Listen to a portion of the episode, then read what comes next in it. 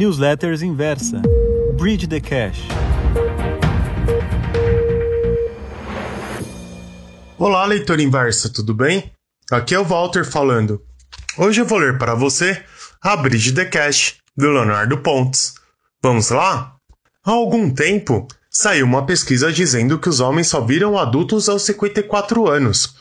O motivo é que somente nessa idade que os homens se sentem mais resolvidos incluindo problemas com dinheiro.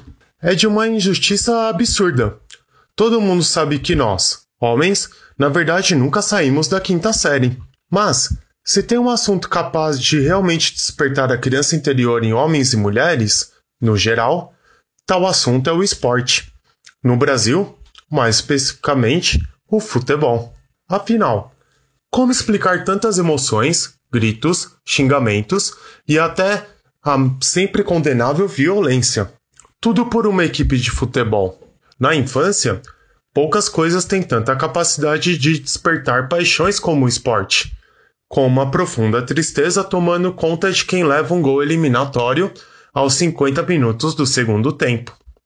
Não é de se admirar que a probabilidade e a estatística tenham demorado tanto para invadir a seara do esporte. O movimento, conhecido como Sabermetrics, começou em 1971 com a Society for American Baseball Research, inaugurando uma calorosa discussão sobre se seria possível montar um time vencedor com base somente em cálculos numéricos. Os mais puristas, claro, advogavam que tal projeto seria ambicioso demais e, portanto, impossível.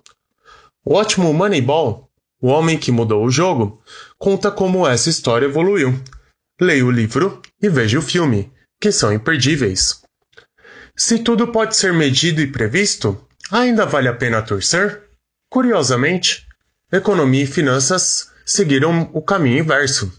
Aqui, o princípio básico é que o ser humano é completamente racional, sem paixão, medo ou qualquer outra emoção, e toma as decisões de forma a maximizar sua riqueza. E, pensando assim, tudo poderia ser medido.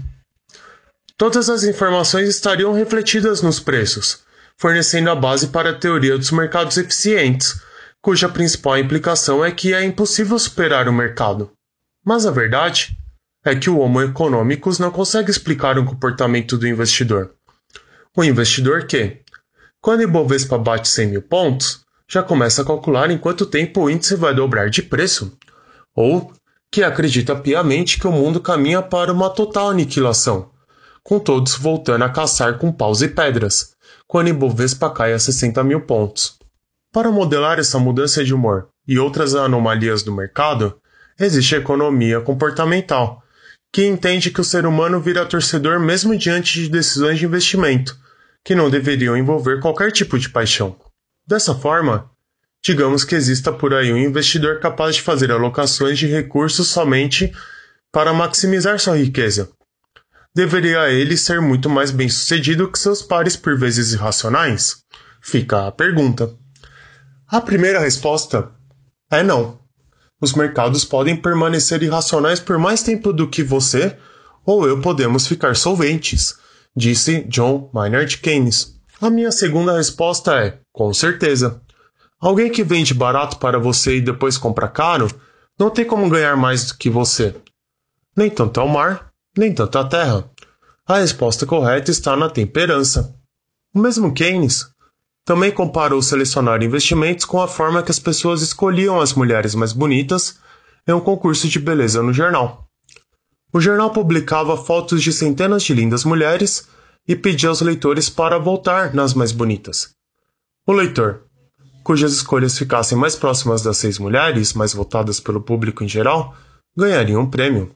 Keynes explicou. Não é o caso de se escolher os rostos que, no seu melhor julgamento, são os mais bonitos, nem mesmo aqueles cuja opinião média acredita que sejam realmente os mais bonitos. Nós alcançamos o terceiro grau em que dedicamos nossa inteligência a antecipar o que a opinião média acredita que a opinião média será.